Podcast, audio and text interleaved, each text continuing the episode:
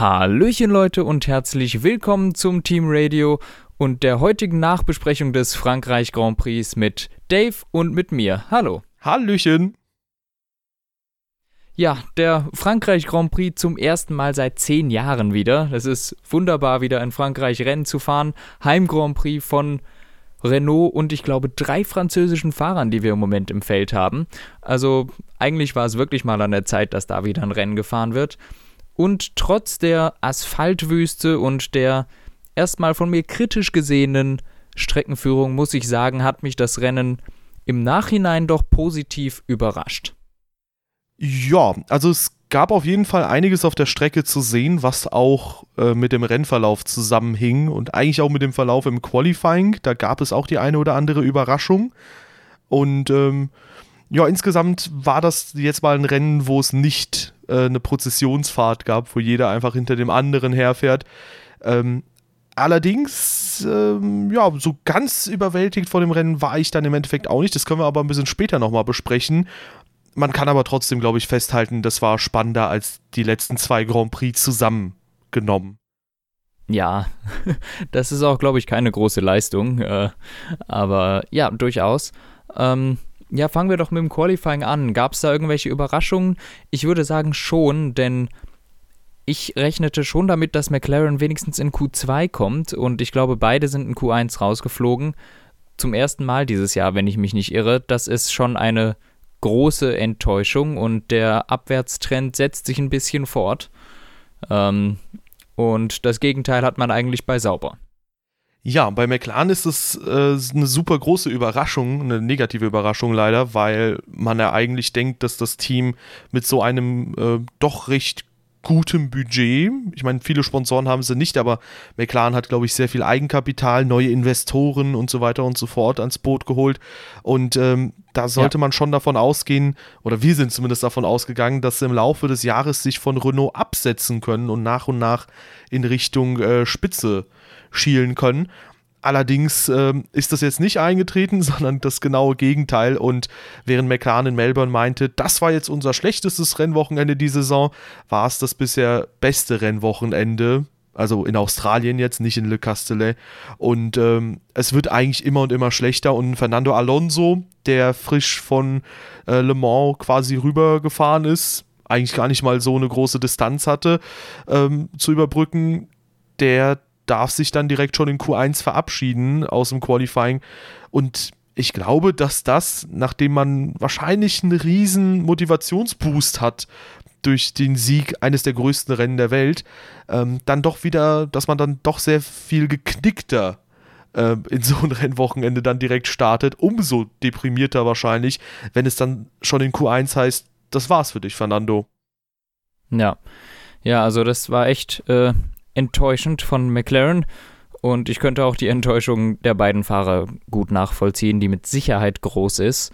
Ähm, aber ich glaube, das ist eigentlich ein Thema für einen eigenen Podcast, diese ganze McLaren-Leidensgeschichte.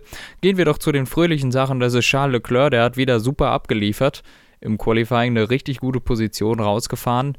Ähm, in Q2 gab es sonst, glaube ich, keine großen Überraschungen. Oder irre ich mich da?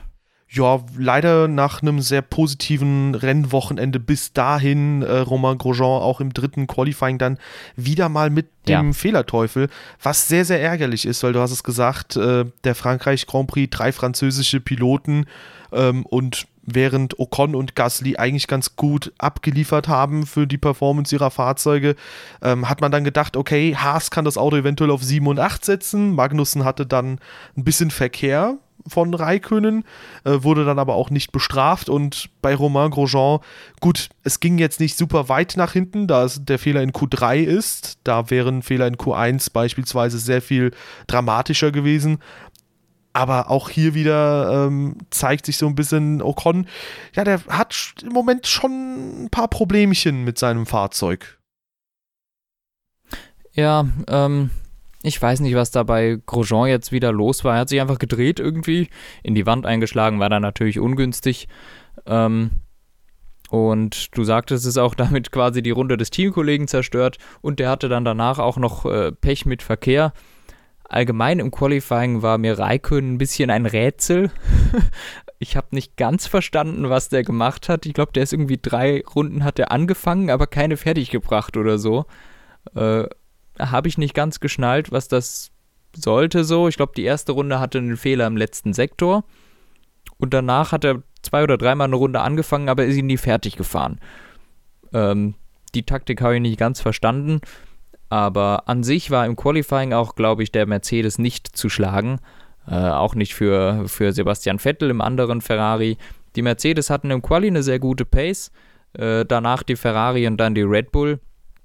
Also eigentlich alles mehr oder weniger äh, so, wie man es erwartet hat. Nur dass Red Bulls Abstand, wie gehabt im Qualifying, recht groß ist und vielleicht Mercedes für das Qualifying wieder ein bisschen an Power gefunden hat, äh, verglichen mit den letzten Rennen. Ja, McLaren, äh, Quatsch, McLaren, sorry, Mercedes hat ja auch einen neuen Motor mittlerweile.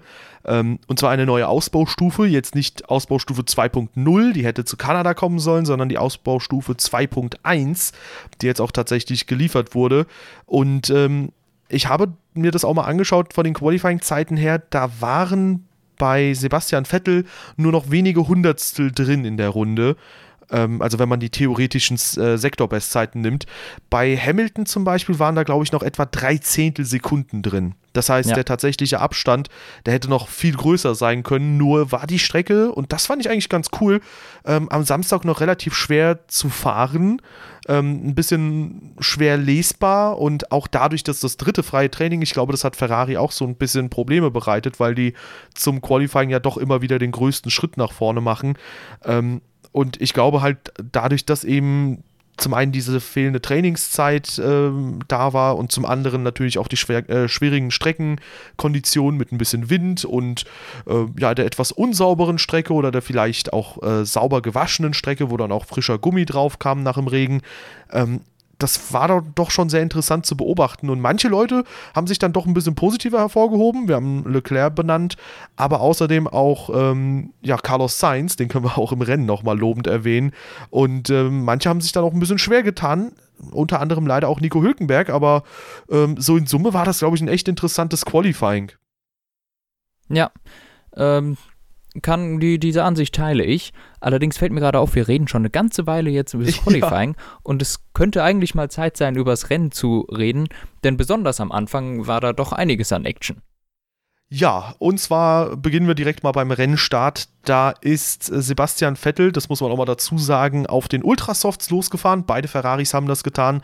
Ähm, die vier anderen Top-Fahrzeuge haben jeweils die Supersofts ausgewählt und ähm, ich glaube, du hattest es geschrieben, dass der Ultrasoft beim Start 8 Meter Vorteil etwa haben sollte äh, laut Christian Horner. Und den hat Sebastian Vettel auch tatsächlich in die Tat umgesetzt und war dann ja. unmittelbar hinter Lewis Hamilton neben ihm war dann Valtteri Bottas und alle fahren die erste Schikane super weit innen an.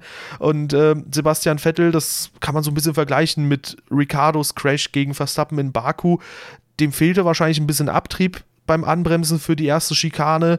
Ähm, da war es sehr, sehr eng. Im Endeffekt kann man, glaube ich, sagen, Sebastian Vettel, und das hat er, glaube ich, auch selbst im Anschluss gesagt, hatte einfach einen Fehler gehabt. Ähm, hatte kurz blockierende Reifen, ist dann in Bottas reingerauscht.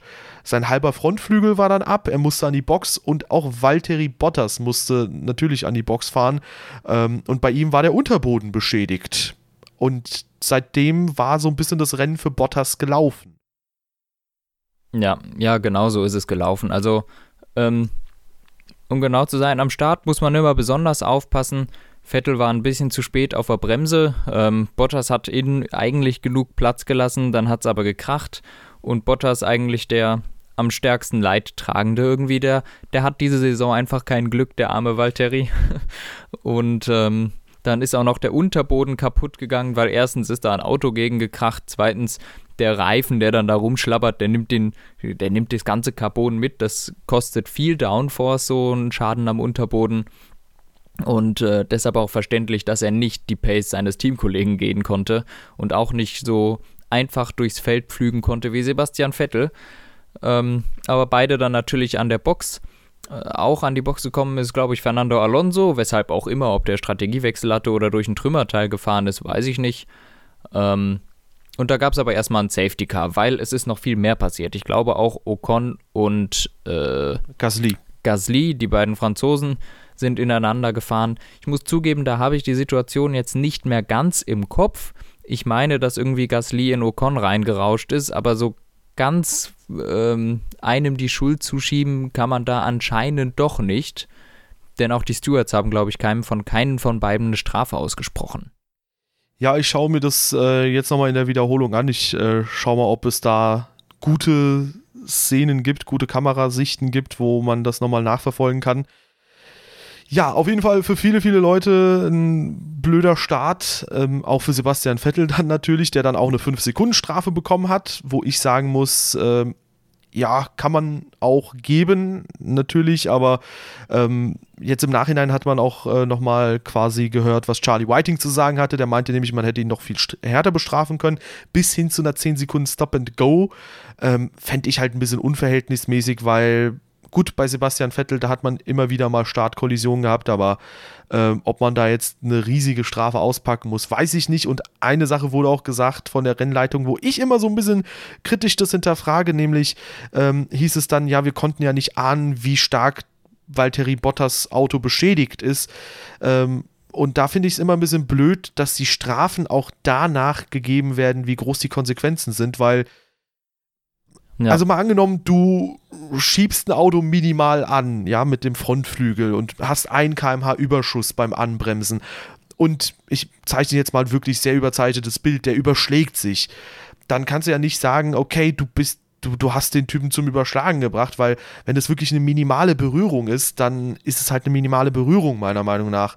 Ähm, und wenn das wirklich ein, oder wenn du jemanden mit 50 km/h Überschuss reinfährst und der überschlägt sich halt nicht, dann sagst du, ja gut, er hat sich ja nicht überschlagen zum Beispiel, so im Vergleich jetzt mal. Ähm, deswegen, das finde ich immer wieder ein bisschen schwierig, aber ich glaube, die 5 Sekunden gingen halt heute klar, äh, gestern. Hm. Ja, also ähm, ich denke, die, so eine 5-Sekunden-Strafe ist da angebracht im Grunde. Natürlich ist das Rennen von Valtteri Bottas dann völlig dahin gewesen. Man muss aber auch sagen, das von Sebastian Vettel im Grunde auch. Ja. Ähm, ja. Der hat sich das ja selber genauso kaputt gemacht.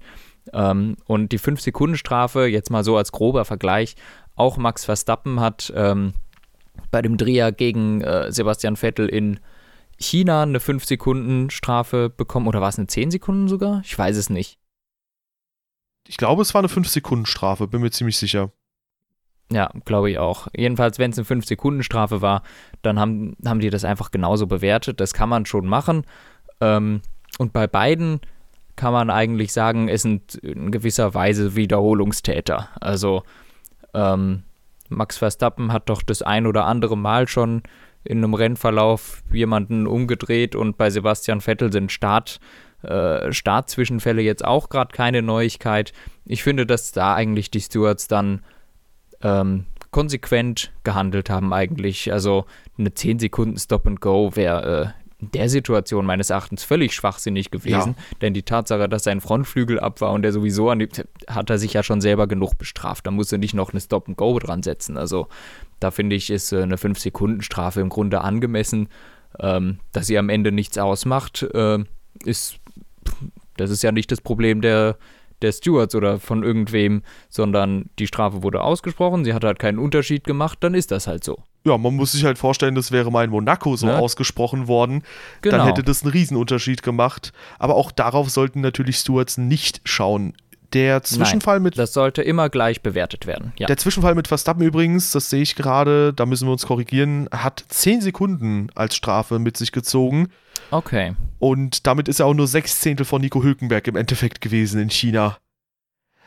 Das also relativ eng. Und nochmal zur Ergänzung, ja, also eben aus diesem Grund, weil Sebastian Vettel sich auch selbst im Prinzip das Rennen kaputt gemacht hat, hätte ich sogar vielleicht überlegt, da einfach gar keine Strafe auszusprechen. Aber ähm, gut, es ist halt passiert, es ist für beide blöd gelaufen. Valtteri Bottas äh, mit extrem viel Pech in dieser Saison. Sebastian Vettel hat jetzt einen zweiten Fehler eingebaut. Ich glaube trotzdem, dass der, auch wie er im Rennverlauf darauf reagiert hat, auf das Ganze und äh, ich glaube, dass der schon ähm, gewachsen ist. Da muss man keine Angst haben, dass er quasi so ein bisschen noch in 2017 Muster verfällt.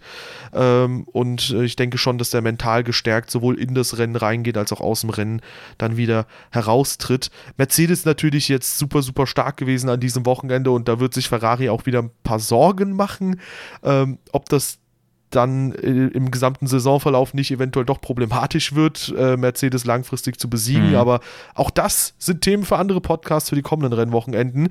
Denn nach dem Rennstart, gut, da gab es natürlich den äh, Restart, nachdem das Safety Car rausgekommen ist.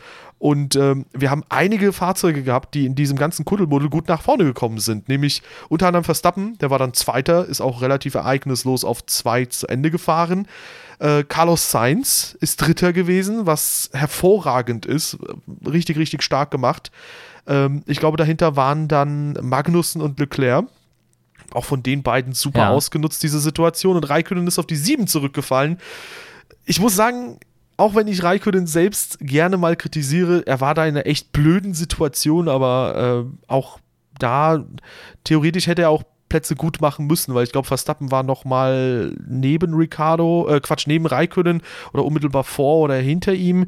Also da musst du auf jeden Fall ähm, quasi auch ein bisschen Nutznießer von so einer Situation sein und äh, mal rechts und links ein bisschen abkürzen, damit du ein bisschen schneller vorankommst.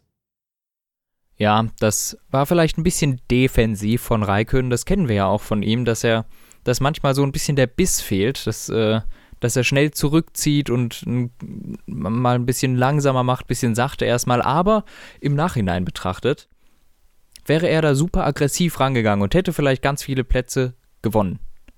Ich bin mir sicher, er wäre trotzdem Dritter geworden. Ja, vielleicht bestenfalls Zweiter. Ich kann mir nicht vorstellen, er war ja zu keinem Zeitpunkt schneller als Verstappen. Und ich glaube, der Abstand zu Verstappen war ziemlich riesengroß. Ähm, ich glaube nicht, dass er Verstappen hätte kriegen können. Und deshalb denke ich, im Endeffekt äh, ist er einfach auf Nummer sicher gegangen und hat trotzdem das gleiche Ergebnis eingefahren. Aber das können wir nicht beweisen, weil äh, es ist ja nie anders passiert. Ja, da hatten wir ganz kurz auch noch einen Verbindungsabbruch, deswegen habe ich das Ende von Antons äh, Satz nicht ganz mitbekommen, aber ähm, er hat das nochmal so ein bisschen paraphrasiert.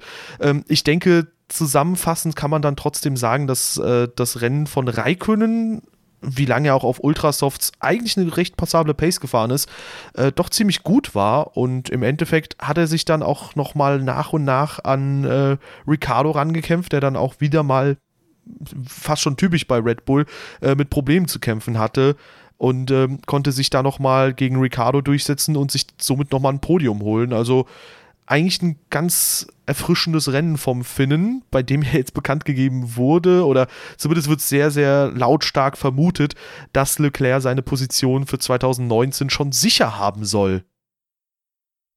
Ja, ähm, nochmal zu Ricardo kurz, einfach nur, um ein bisschen Red Bull jetzt einen Schutz zu nehmen.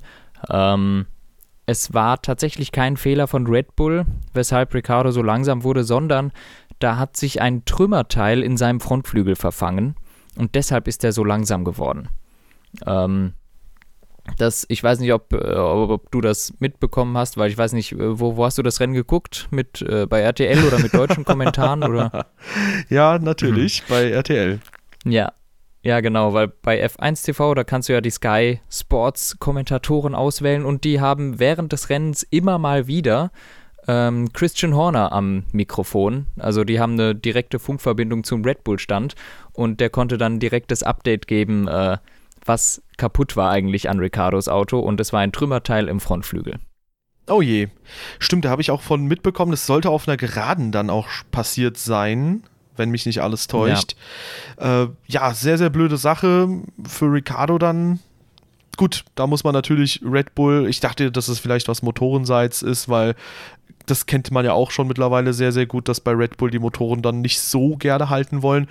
Äh, ärgerlich für Ricardo. Ja, aber im Endeffekt ja. nur in Anführungszeichen drei Punkte dadurch verloren. Geht, denke ich mal, für ihn auch in Ordnung. Und ich glaube auch für ihn werden langsam aber sicher die WM-Chancen auch immer kleiner. Äh, und das realisiert man dann immer mehr. Und äh, da denkt man einfach nur, gute Punkte nach Hause holen, das ist dann auch schon einiges wert. Ja, und das hat man.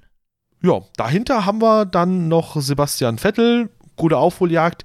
Wie gesagt, ähm, für mich war das dann relativ unspannend, weil man halt haargenau weiß, äh, dass sobald ein Top-Auto zurückfällt, die sich mindestens auf P5 und 6 eigentlich wieder zurückkämpfen können.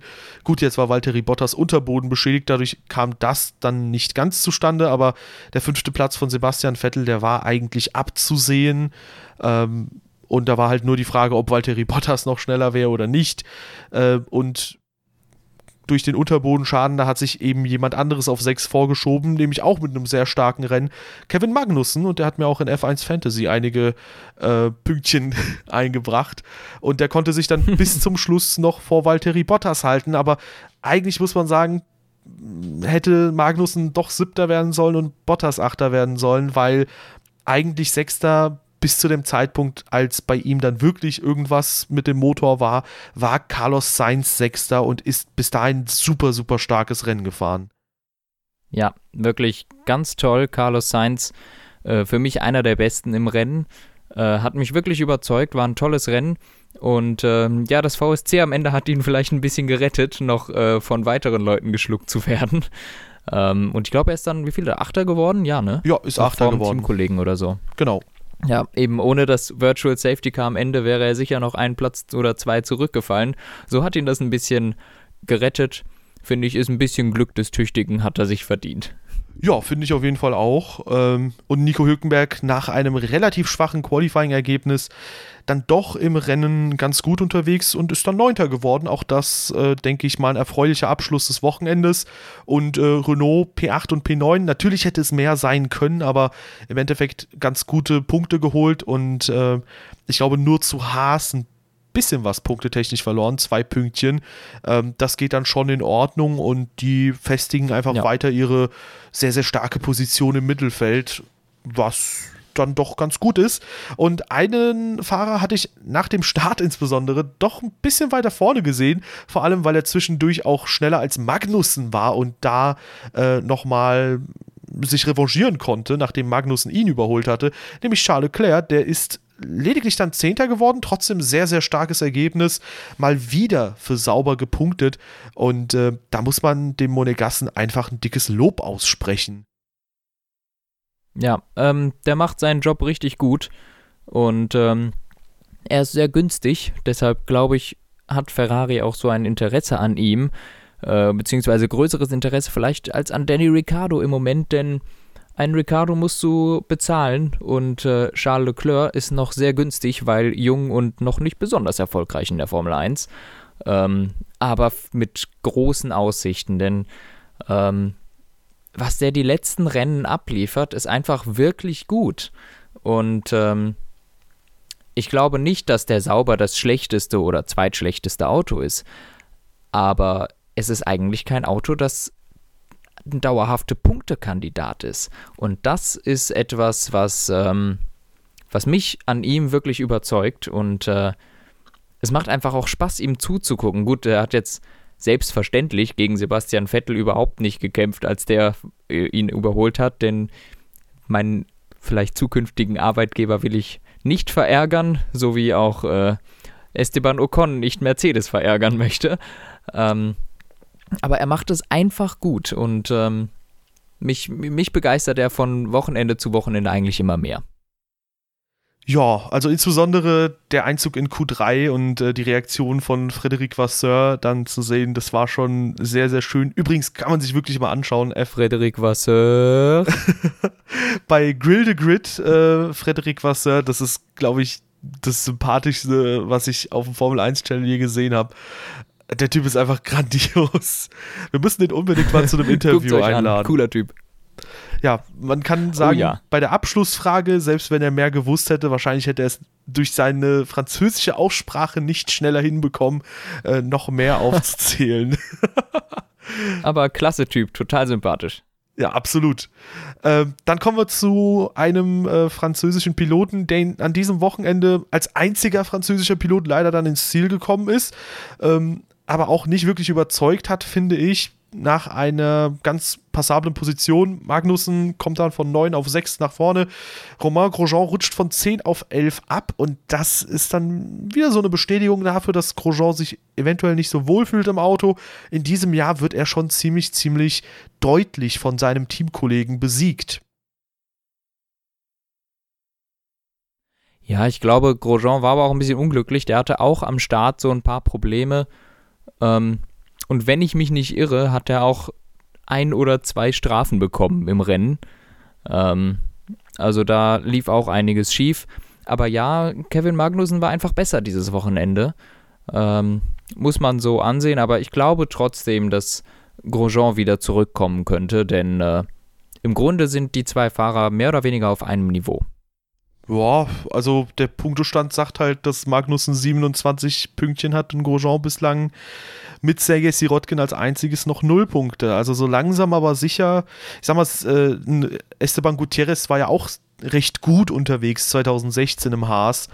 Der wurde ja auch ausgewechselt äh, und wie oft mhm. der Elfter geworden ist, wissen wir ja. Ähm, ja, insofern, ich, ich weiß Gucken nicht. Wir so. mal. Ich glaube weiter an Grosjean. Ich glaube auch, dass er ein ganz guter Pilot ist, aber im Moment hat er überhaupt nicht das Momentum äh, und das bräuchte er schon so langsam, denn Haas er könnte jetzt statt bei 27 Punkten doch schon beim bisschen mehr stehen, wenn, also wenn Grosjean halbwegs so gepunktet hätte wie Magnussen, dann wären sie jetzt Fünfter und, also vor McLaren noch, die haben 40 Punkte, Haas äh, 27 ähm, und könnten jetzt langsam aber sicher auch äh, zu Renault schauen. Ich denke mhm, schon, dass das da. musst du dir mal überlegen, die sind hinter McLaren. Ja, gut, das ist auch Force India, aber bei denen läuft ja auch im Moment gar nichts. Ja, aber ähm, dann kommen wir doch mal gleich zu McLaren, ähm, nämlich Stoffel van Dorn, der holt den zwölften Platz. Ich muss sagen, relativ unauffälliges Rennen, aber ich glaube, der war dann doch ganz okay unterwegs.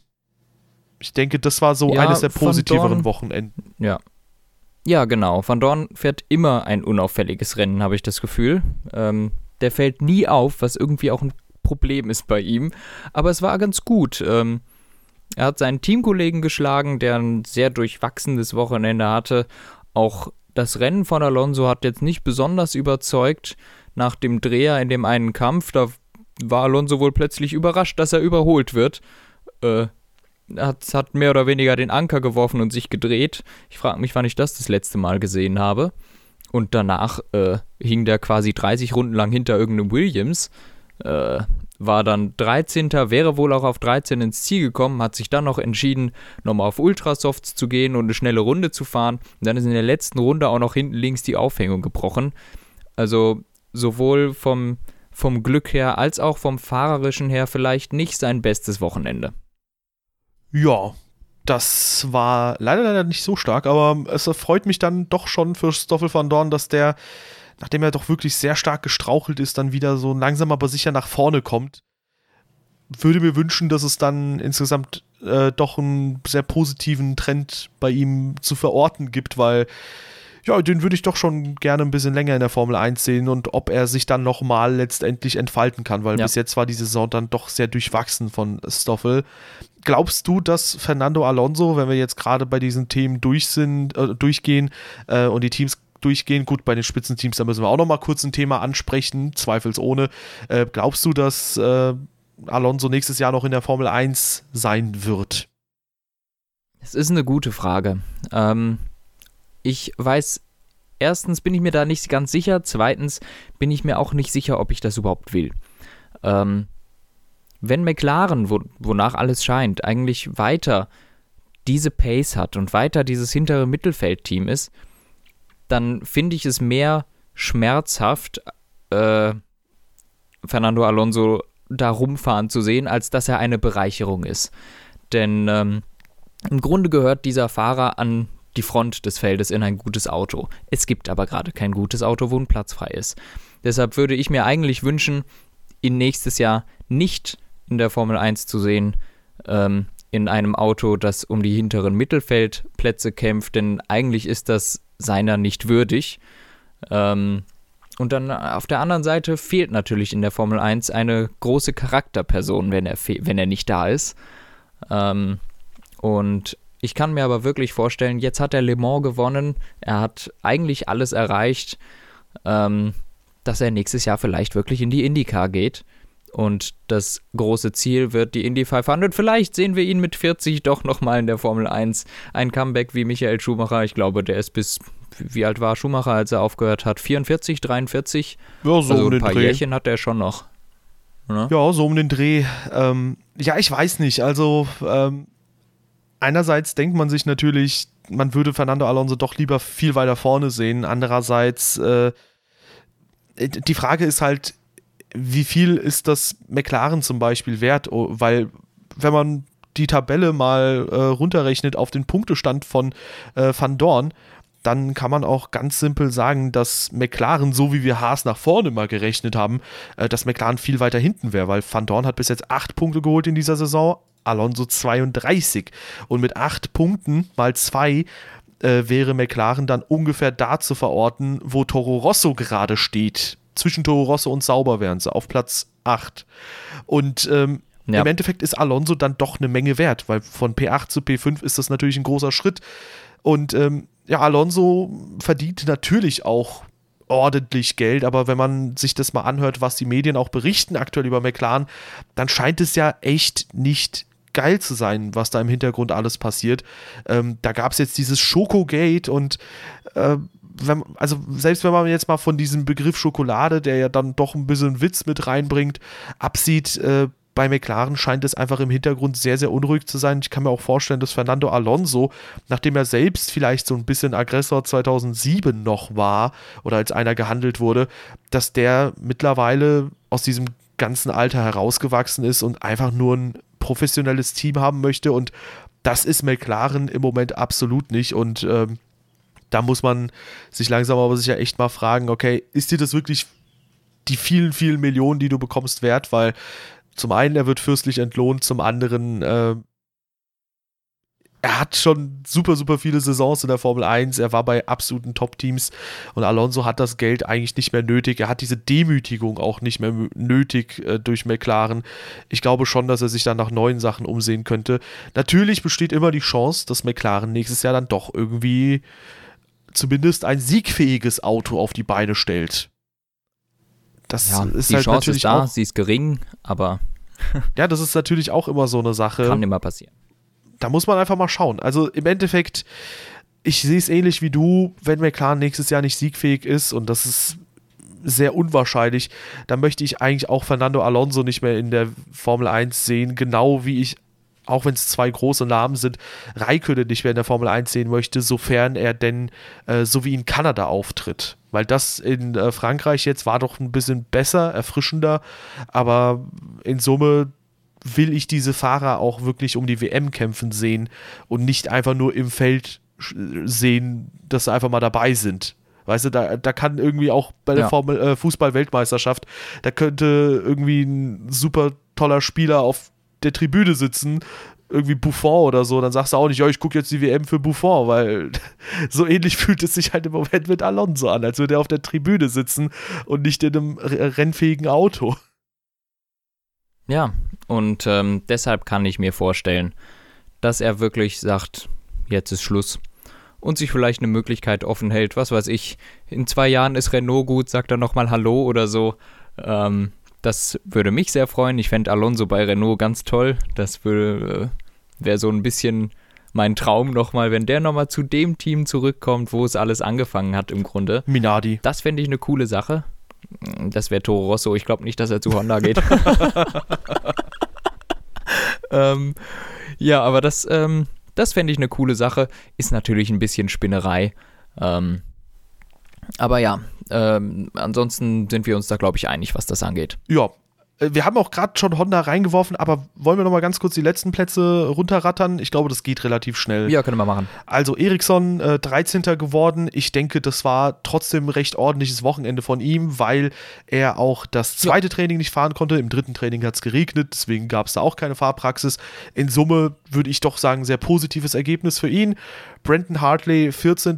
Gut, das, äh, da fehlt der Vergleich zum Teamkollegen, aber auch so äh, der sitzt so ein bisschen auf dem Schleudersitz von Toro Rosso. Mal sehen, was da noch kommt. Finde ich aber auch ein bisschen komisch, dass man ihn dann verpflichtet und dann quasi eine halbe Saison später wieder abschießen möchte, aus Sicht von Red Bull. Äh, Sirotkin war gleich auf mit Lance Stroll. Der hatte dann Reifenschaden nochmal am Ende. Äh, Williams, wie gewohnt, im Nichts. Und äh, Sergio Perez ist eigentlich ein ganz gutes Rennen gefahren. Allerdings in Runde 27 dann ausgeschieden. Und ich hoffe, damit habe ich nichts vergessen. Alonso hatten wir ja schon thematisiert.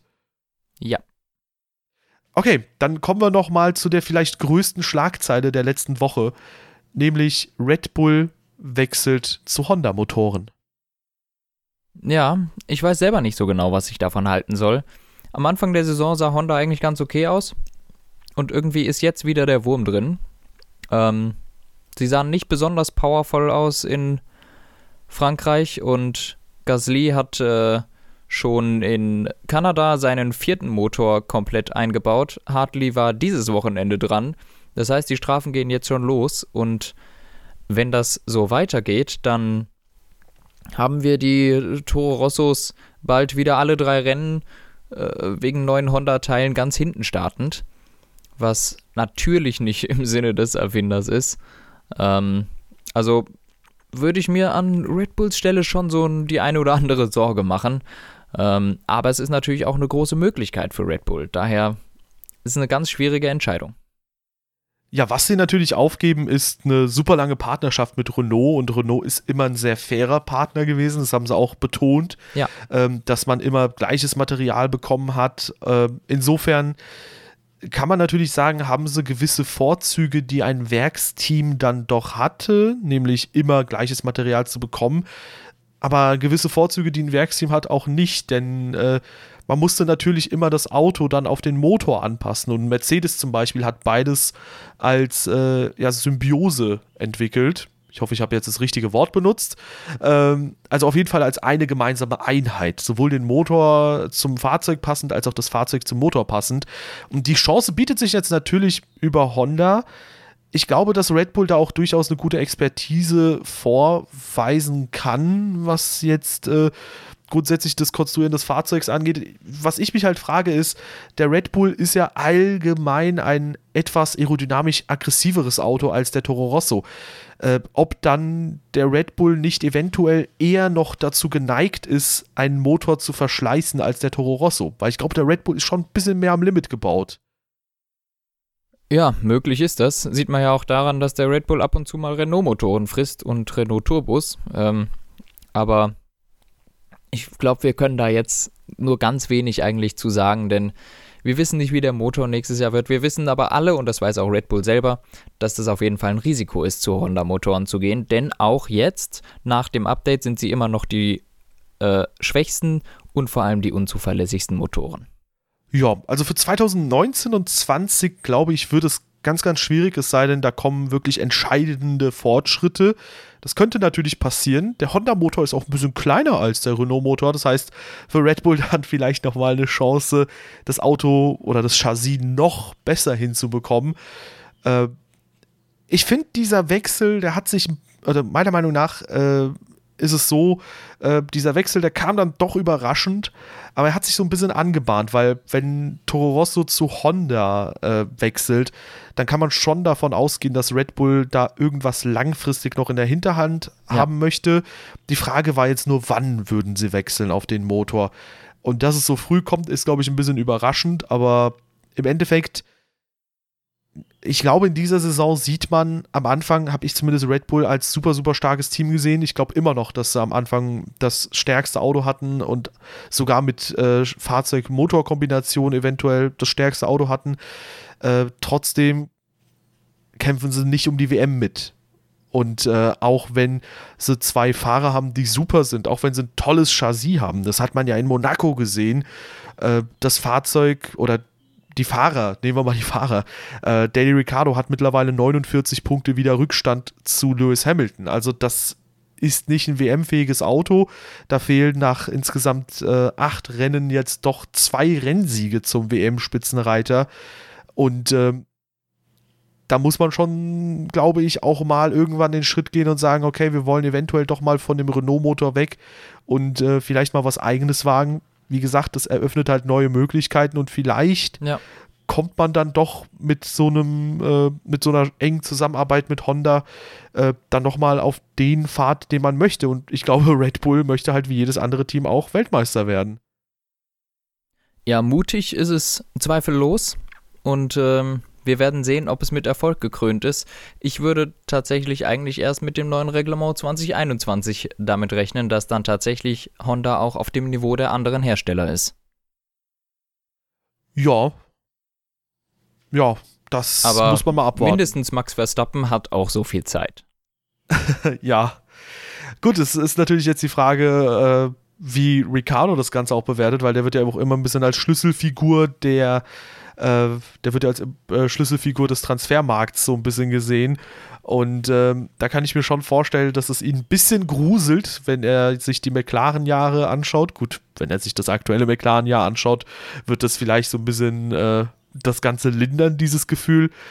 Aber grundsätzlich, äh, ja, ich weiß nicht. Also, da muss man tatsächlich mal abwarten. Ich glaube, Ricardo, äh, dass der wechselt, da müssen wir auch noch mal im Laufe der Saison drüber quatschen, ob das passiert oder nicht. Mhm. Äh, ansonsten für Red Bull, ich denke, wir beide sehen das relativ ähnlich. Es ist mutig, es kann aber auch aufgehen. Ganz genau. Und ähm, ich glaube, viel mehr gibt es noch dazu nicht zu sagen. Ähm, Im Laufe der Saison werden wir sehen, wie sich Honda entwickelt und vielleicht auch, wie sich die Beziehung so entwickelt. Ähm, aber das ist jetzt so unser Stand der Dinge, unsere Meinung zum französischen Grand Prix mit den übrigens sauhässlichen Pokalen, das haben wir noch gar nicht besprochen, aber jetzt ist es auch mal raus. War das ein Ähm, Gorilla? Ja, ja, das war ein Gorilla. Das sah ein bisschen aus wie ein Michelin-Männchen, so von der Ferne. Also die Trophäe Ja, zumindest. Warum auch immer, aber whatever. Übrigens Ähm, auch das Streckenlayout. ich- ja. Also die, diese, diese blauen Streifen, was war das nochmal? Wolfram? Was weiß ich. Also die blauen Streifen, wo dieses Zeug drin ist, was die Autos abbremsen soll. Also bitte, bitte macht das durchgezogen. Macht da so ein blaues Feld und nicht so blaue Streifen, weil da wurde mir teilweise schwindlig, wenn ich mir das angeschaut habe und der Helikopter fliegt da drüber. Also wirklich, das war fürchterlich zum Anschauen. Ja, das Problem hatte ich nicht. Aber gut, wenn andere das haben, sollte man das vielleicht äh, mal überdenken. Ähm, von meiner Seite aus war es das eigentlich. Ja, soll ich zu unserer klassischen Abmod kommen dann? Bitte. Ich habe auch nichts mehr zu sagen. Ist alles super. Doch, äh, doch, vielleicht noch eine Anekdote. Ich fand das, was Max Verstappen nach dem Rennen gesagt hat, äh, quasi die Medien, äh, also quasi so eine leichte Ohrfeige gegen die Medien. Äh, fand ich sehr gut, den Kommentar. Äh, nämlich wurde ja Max Verstappen irgendwann unfassbar kritisiert und das artete aus zu dummen Fragen wie: Max Verstappen, warum crashen Sie in dieser Saison so oft? Und Verstappen hat gestern einfach mal schön gemeint: Ja, äh, ihr solltet jetzt genauso Sebastian Vettel angreifen und ihn mal fragen, warum er so oft crasht, ob er sich nicht ändern möchte und so weiter und so fort. Äh, war ein sehr lustiger Kommentar. Natürlich nicht gegen Vettel gerichtet, liebe Leute, sondern halt gegen die Medien, wo auch ich als jemand, der Verstappen scharf kritisiert hat, sagen muss, irgendwann wurde es mir einfach so dumm, dass ich fast schon Sympathien für diese Krise von Verstappen entwickelt habe. Fand ich sehr lustig. Ja. Ja, gut. Ähm, ansonsten, äh, Leute, wie immer, wenn euch dieser Podcast gefällt, wenn ihr Spaß habt bei diesem Podcast, wenn er informativ ist und so weiter und so fort, äh, gebt uns äh, die verdiente Bewertung, entweder ein Däumchen nach oben oder eine 5-Sterne-Wertung oder so bei iTunes. Das hilft uns insgesamt weiter, das bringt den Motorsport nach vorn und natürlich auch diesen Podcast. Äh, ihr könnt uns auch selbstverständlich besuchen und bei unseren verschiedenen Quellen. Wir haben einen äh, Community-Discord-Channel. Da könnt ihr mit anderen Motorsport-begeisterten Leuten quatschen. Äh, wir haben außerdem unser F1-Tippspiel, ebenfalls in der Beschreibung verlinkt, genauso wie Social Media. Twitter und Instagram, wo wir wunderhübsche Bilder von Anton posten. Äh, wo ihr uns auch sehr, sehr gerne folgen könnt. Und äh, natürlich sind auch äh, verschiedene Quellen von unserem Podcast da verlinkt, aber uns gibt es auch bei vielen, vielen anderen Quellen. Ähm, ja, besucht uns da gerne und äh, wir verabschieden uns bis in einer Woche tatsächlich, weil dann ist schon Österreich wieder am Start. Und dann die Woche drauf direkt ist Silverstone. Also richtig was los jetzt in den nächsten Tagen. Bis dann. Ciao!